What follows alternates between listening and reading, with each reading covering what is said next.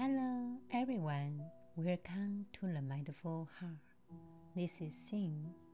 Wish all the best wishes for you. In this episode, I will introduce the Diamond Sutra and take all of you to practice mindfulness meditation. One of my audience asked me about what to do when you don't feel loving.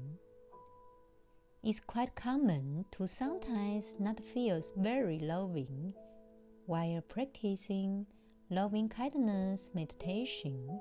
In actuality, loving kindness meditation may stir up difficult thoughts, emotions, and memories and feelings of resistance or resentment might arise as a result. This is yet another way in which practicing loving kindness is valuable. It may illuminate that such feelings are present. By becoming aware of and acknowledging these feelings, you can include them as part of your practice and observe whether you feel inclined to move toward or away from loving kindness. All of your internal experiences are workable as part of the practice. After acknowledging and observing these feelings, you can use self inquiry to investigate any resistance or resentment. What's holding you back from opening your heart to compassion and love for yourself or others? This is a powerful question to sit with and inquire into. You may discover a whole plethora of unacknowledged feelings within you that you need to investigate and reintegrate. Meanwhile, extending loving kindness to difficult people can also be extremely challenging. If it seems impossible to send loving kindness to people you have bad conflicts with, perhaps it's important to reflect upon how resentment or grudges affect your own mind, heart, and body. Do you benefit in any way from holding a grudge? How does your body feel when you do this? How does it affect your thoughts and emotions? By inquiring into resentment. In this way, you may discover that resentment has a venomous effect on your own health and well being, and that an angry or hateful mind is a suffering mind. With this awareness, you can begin to neutralize those feelings first and foremost by sending loving kindness and compassion to yourself.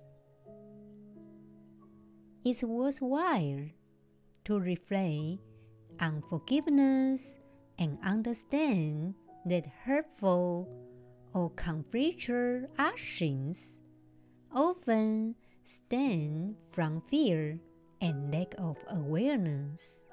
From a Buddha's perspective, you can change such words as wicked and unrighteous to uncareful and unmindful. This puts such a different spin on things. Rather than judging people events, or even yourself as evil or bad. You can think of conflicts and other difficult interactions as unskillful actions committed when someone was unaware and probably fearful. In this way, you can begin to understand the feelings and needs behind the words and actions of your difficult ones or enemies. And if you haven't already, consider that. Just as you have a list of those who have hurt you, you may be on other people's lists. May we all find the gateway into our hearts and learn to transform fear into love. Now it's time to read the Diamond Sutra. The Lord Buddha once again inquired of Subhuti and saying, What do you think? May an enlightenment, enlightenment which means having entire immunity from reincarnation, thus reflect within himself, I have obtained the fruits which occurred with the merit of an enlightenment. The Lord Buddha said, What do you think, O Subhuti? Does an enlightenment think in this wise? The fruit of an enlightenment has been obtained by me. Subhuti replied, and saying, No, honored of the worlds, and why? Because enlightenment is merely a destination meaning immunity from reincarnation. But in reality, there is no such condition as immunity from reincarnation. Hence, enlightenment is merely a convenient destination. Subhuti said, No, indeed, the Lord Buddha. An does not think in this wise. The fruit of an has been obtained by me, and why? Because he is not an individual being who has obtained the state of an enlightenment. Therefore, he is called an enlightenment. In the scripture, prior to the arhat is the enlightenment. That means at the end of life, an enlightenment's vital spirit will rise above the heaven and will become an arhat. So, prior to the arhat is the enlightenment. A false fruition arhat has realized the position of being. Therefore, while an enlightenment, an arhat at the third stage of fruition is still in the position of having more to study. At the end of life, if an enlightenment's vital spirit becomes a ghost, then it's known as the body between sets of skandhas. Then it's known as the vital spirit. That is also what we refer to as the soul. It will rise above the heaven and become an arhat.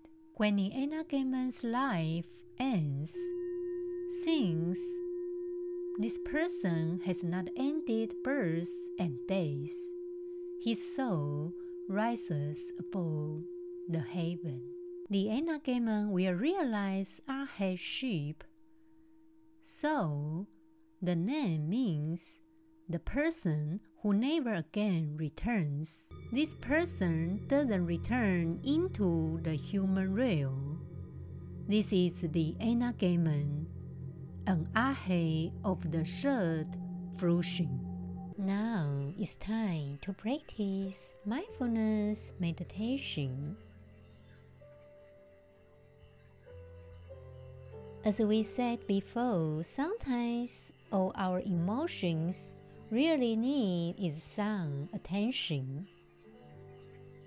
In this simple exercise, I ask you to bring your full attention to the emotion you are feeling in a certain moment.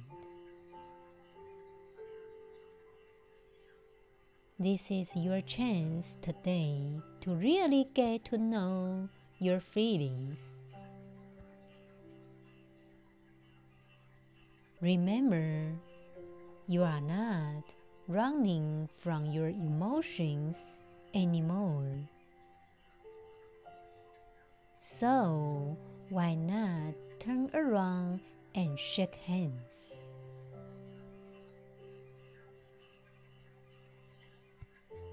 This is not about the mind or whatever is flying around in there.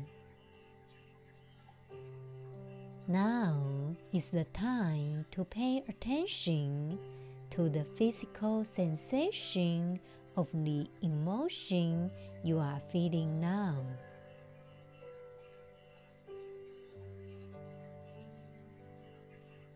Your thoughts are interpretations. Don't interpret. There's no need. Your only job here is to notice. Your job is to observe. Now start by finding a comfortable place to sit.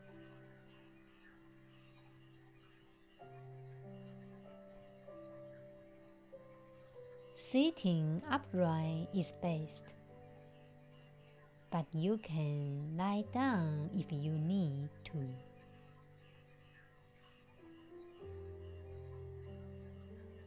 Try to find a quiet place with few distractions. When you are ready to get started, close your eyes.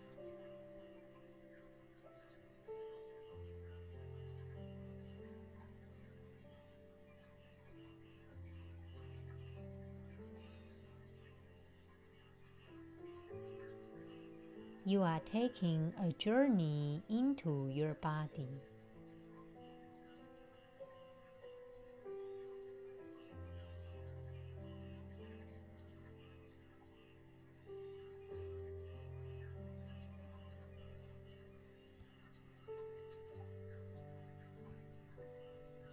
Just imagine that you are a scientist looking for as much detailed data as you can find.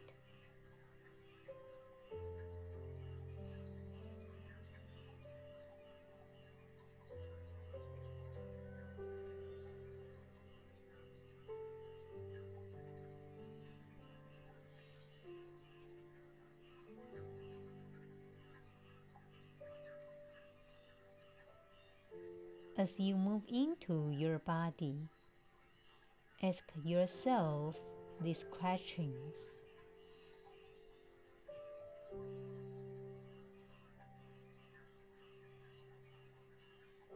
Where is the feeling?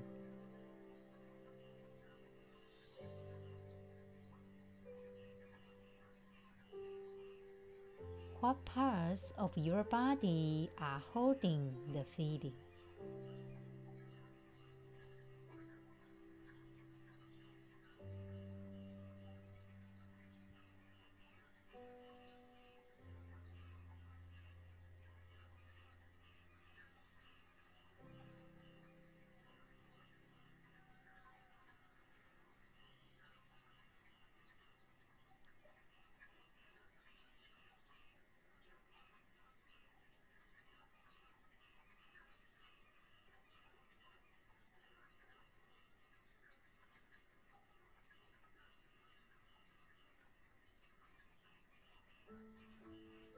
What science is the feeling?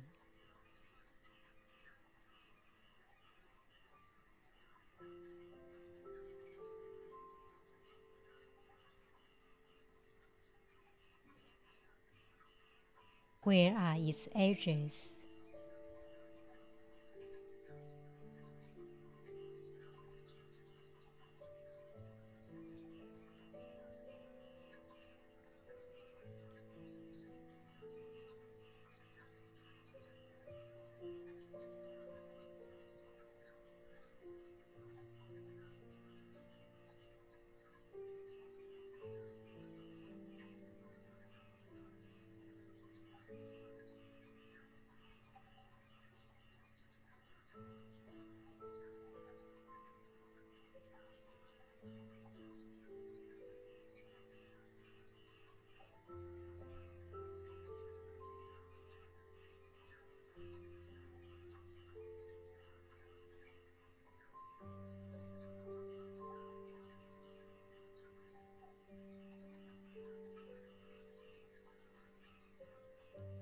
What color is the feeling?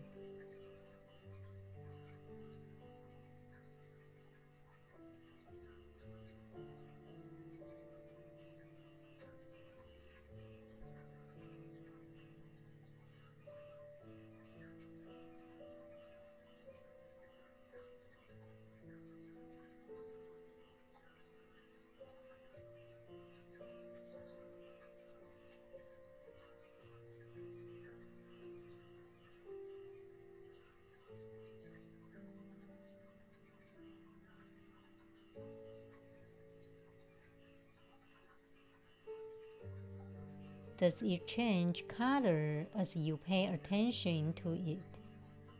Or does it stay the same?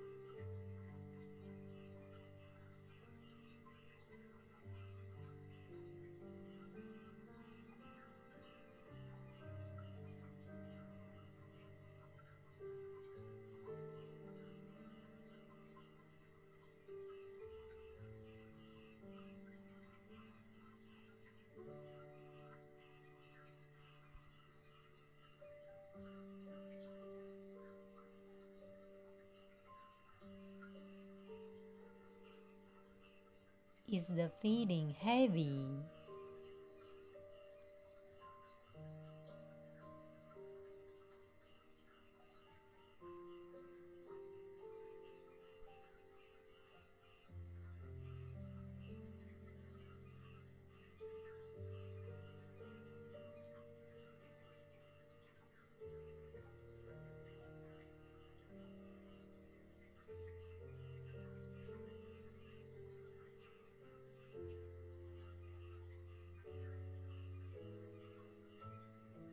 Is it light?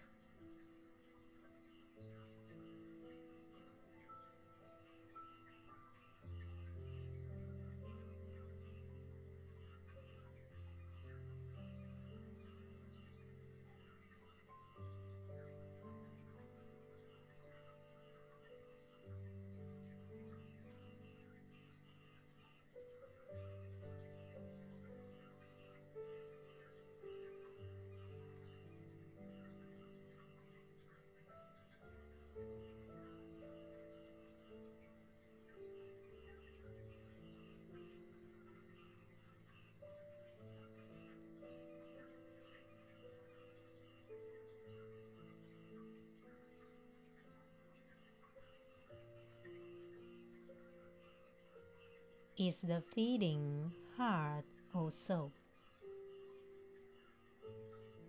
Is it rough or smooth?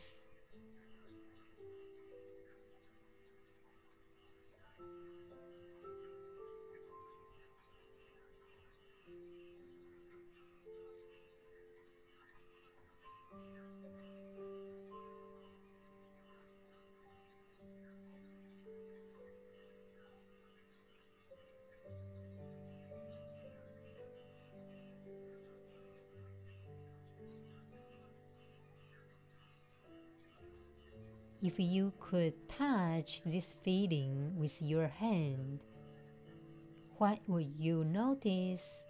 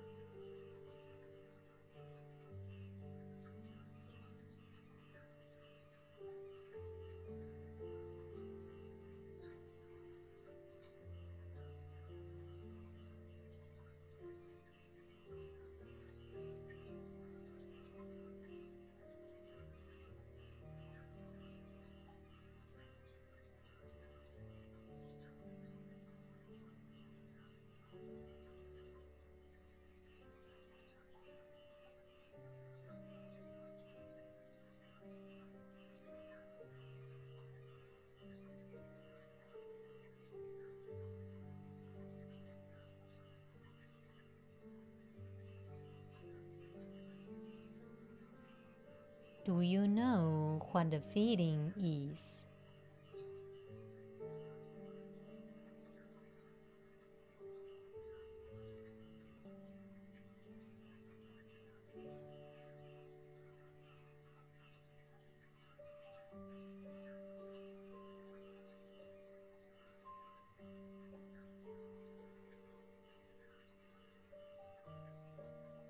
Can you identify it?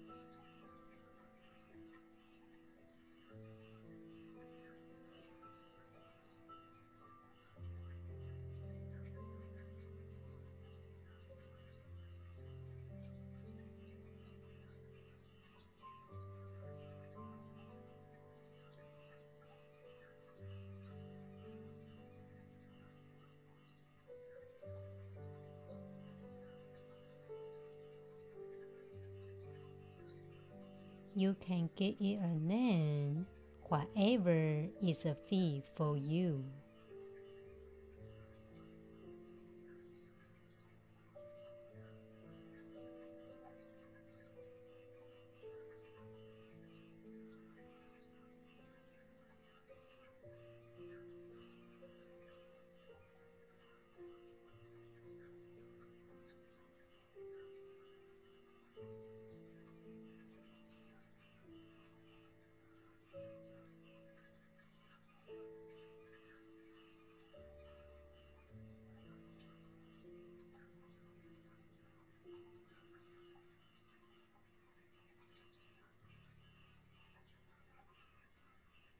Keep exploring the feeling in this way.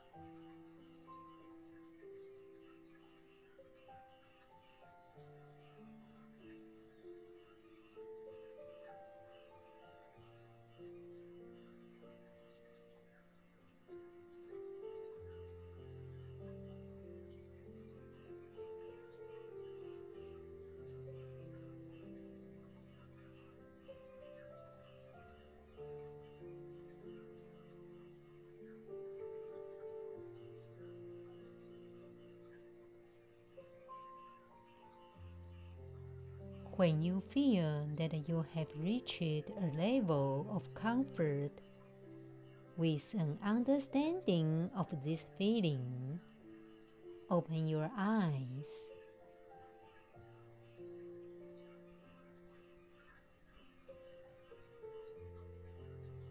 Now, slowly bring your attention back to the room you are in and your position in the room. Try to shake your arms and legs lightly. This is a good time to use your journal to write about the experience.